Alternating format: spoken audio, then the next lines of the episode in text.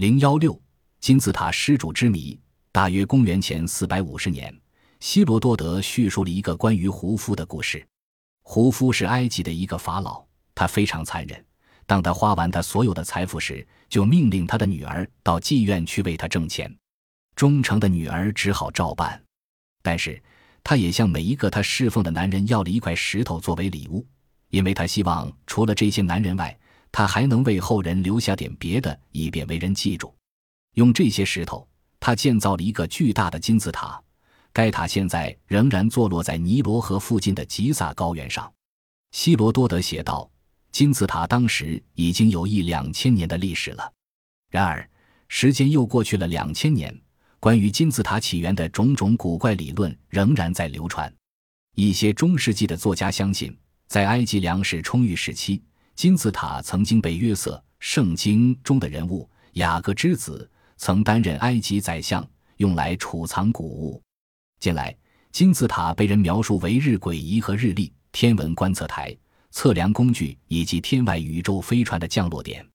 然而，甚至是希罗多德也知道，金字塔是法老们的坟墓这一理论最能被人们广泛接受。大部分享有声望的埃及学家仍然相信这一理论，并且他们的理由很充分。金字塔散布于尼罗河的西岸。根据埃及神话，这里与日落以及通往来世的路途都相通。考古学家们在附近发现了葬礼仪式使用的小船，据说法老们正是乘这些船驶往来世的。而且，金字塔周围环绕着一些可能属于法老宫廷成员的其他坟墓。大部分说法认为，许多金字塔内有石棺或木棺。十九世纪之前。在石棺上或在石棺附近发现的神秘图画被确认为用来帮助法老们从一个世界通往另一个世界的咒语。然而，坟墓理论缺乏一个最主要的证据，即法老们的尸体。在19世纪和20世纪早期，探索者们和考古学家们进入了一个又一个金字塔。沿着尼罗河谷的许多州县有八十多座金字塔，而且可能还有其他一些被埋藏在沙漠中。一旦发现看似胡夫棺木的东西，他们就会屏息打开。这样一次又一次，他们发现木棺总是空的。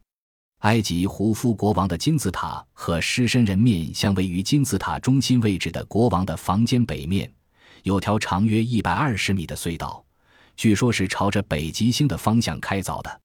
如果金字塔是古代的天文台的话，那么当时的天文学家们。大概每晚通过隧道尽头的孔来观察当时的北极星吧。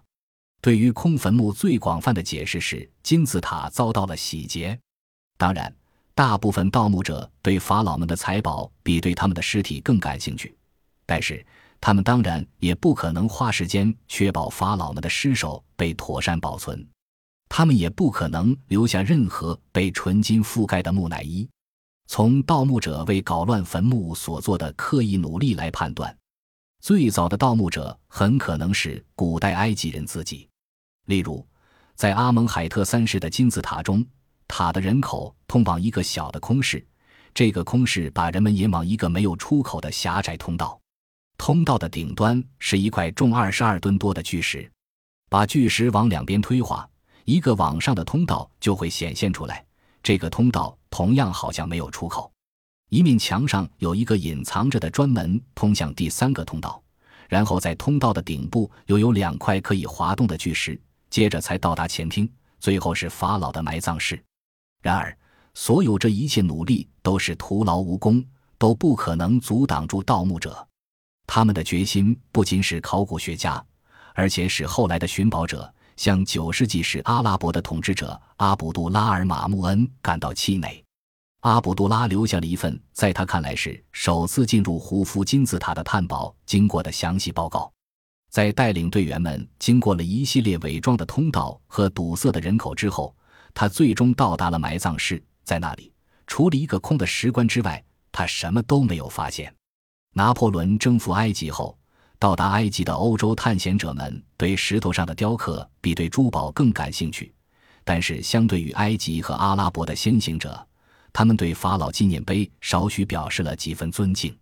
一八一八年，曾经在马戏团待过的健壮的探险者乔维尼·贝尔兹尼用夯锤打通了胡夫之子胡弗雷的金字塔墙壁。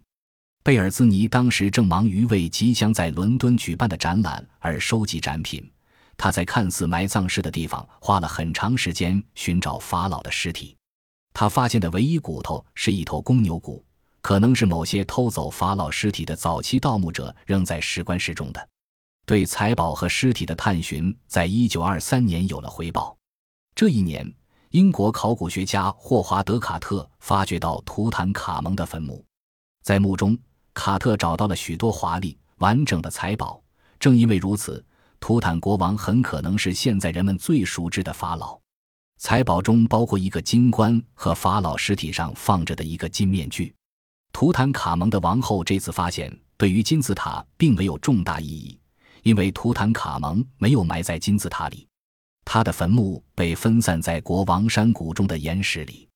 一名古埃及贵族坟墓里的半浮雕。可以看出古埃及人搬运重物的方法。图中那个像约重六十吨，放在一个大木橇上，由六十四人搬运。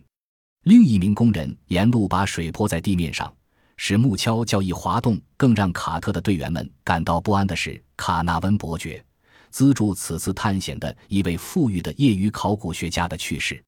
在到达国王山谷后不久，队员们就知道卡纳温伯爵死于开罗。进入坟墓的另外两个人也在不久后死去。先是卢维埃的埃及古籍研究部门的负责人，然后是纽约市政文化博物馆的埃及文物助理保管员。这不可避免地引起了各种各样关于咒语的荒谬一猜测。其中有这样一个说法：在墓中，卡特发现了一个古代石刻板，上面刻着：“无论是谁，只要打扰了法老的宁静，死神必将与之相伴。”诅咒也好。不诅咒也好，探寻仍然在继续着。一九二五年，就在图坦卡蒙墓被发现两年之后，在乔治安德鲁赖斯纳的带领下，一对美国考古学家在胡夫大金字塔脚下考察。一位摄影者在试图放置照相机三脚架时，碰巧擦掉了堵在一块隐藏于岩石中的裂缝上的灰泥，露出了一个一百英尺深的井状通道。该通道从顶部到底部。都用砖石砌成，他们花了两周时间才到达通道的底部，在那里，赖斯纳发现了胡夫母亲赫特菲尔死亡后的棺材。由于坟墓隐藏的如此完好，赖斯纳希望能够发现一个完整的墓葬，但是石棺是空的。当从失望中醒悟过来之后，考古学家们才注意到埋葬室的墙壁上有一块泥灰区，在它的后面，他们找到了一个小匣子。匣子里面装着经过防腐处理的王后的内脏，赖斯纳猜测，他承认这仅仅是猜测，王后肯定曾被葬在别处。在盗墓者为了获取包裹于旗下的珠宝而搬动她的尸体后，她的残骸一定是被重新埋葬在她丈夫和儿子附近。一九五一年，在金字塔中找到一个完整墓葬的希望重新被点燃。这一年。在吉萨南面大约六英里处，一个名叫彻卡拉的地方，一位埃及的学者扎卡赖亚·戈奈姆发掘了一个以前未知的金字塔废墟。这个金字塔以前从未被注意过，因为它的建造者们从未使它的高度超过地基之上，这使得它后来被撒哈拉沙漠所掩盖。起先，戈奈姆认为一个未完工的金字塔不可能有多重大的意义，更不用说找到法老的遗骸了。但是，当他沿着一个低浅的沟壕通往一个隧道时，他的期望随之上升。当他挖通了三堵石墙后，他变得更加激动。毕竟，没有哪一个盗墓者在出来后会重新把墓封闭好。在金字塔中发现的珠宝，好像进一步表明这里是一个盗墓者从未光顾身的井状通道。该通道从顶部到底部都用砖石砌成。他们花了两周时间才到达通道的底部，在那里，赖斯纳发现了胡夫母亲赫特菲尔死亡后的棺材。由于坟墓隐藏的如此完好，赖斯纳希望能够发现一个完整的墓葬，但是石棺是空的。当从失望中醒悟过来之后，考古学家们才注意到埋葬室的墙壁上有一块泥灰区，在它的后面，他们找到了一个小匣子，匣子里面装着经过防腐处理的王后的内脏。赖斯纳猜测，他承认这仅仅是猜测，王后肯定曾被葬在别处。在盗墓者为了获取包裹于旗下的珠宝而搬动她的尸体后，她的残骸一定是被重新埋葬在她丈夫和儿子附近。一九五一年，在金字塔中找到一个完整墓葬的希望重新被点燃。这一年，在吉萨南面大约六英里处一个名叫萨卡拉的地方，一位埃及的学者扎卡赖亚·戈奈姆发掘了一个以前未知的金字塔废墟。这个金字塔以前从未被注意过，因为它的建造者们从未使它的高度超过地基之上，这使得它后来被撒哈拉沙漠所掩盖。起先，戈奈姆认为一个未完工的金字塔不可能有多重大的意义，更不用说找到法老的遗骸了。但是，当他等于沿着一个低浅的沟壕通往一个隧道时，他的期望随之上升。当他挖通了三堵石墙后，他变得更加激动。毕竟，没有哪一个盗墓者在出来后会重新把墓封闭好。在金字塔中发现的珠宝，好像进一步表明这里是一个盗墓者从未光顾过的坟墓。最后，戈奈姆到达了埋葬室，他确认那是一位鲜为人知的法老瑟克赫姆科赫特的坟墓。当戈奈姆看见一个金棺时，他和他的同事们激动得又哭又跳，并且相互拥抱在一起。几天后。当着一群学者和记者的面，戈奈姆下令打开棺材。令他震惊的是，棺材是空的。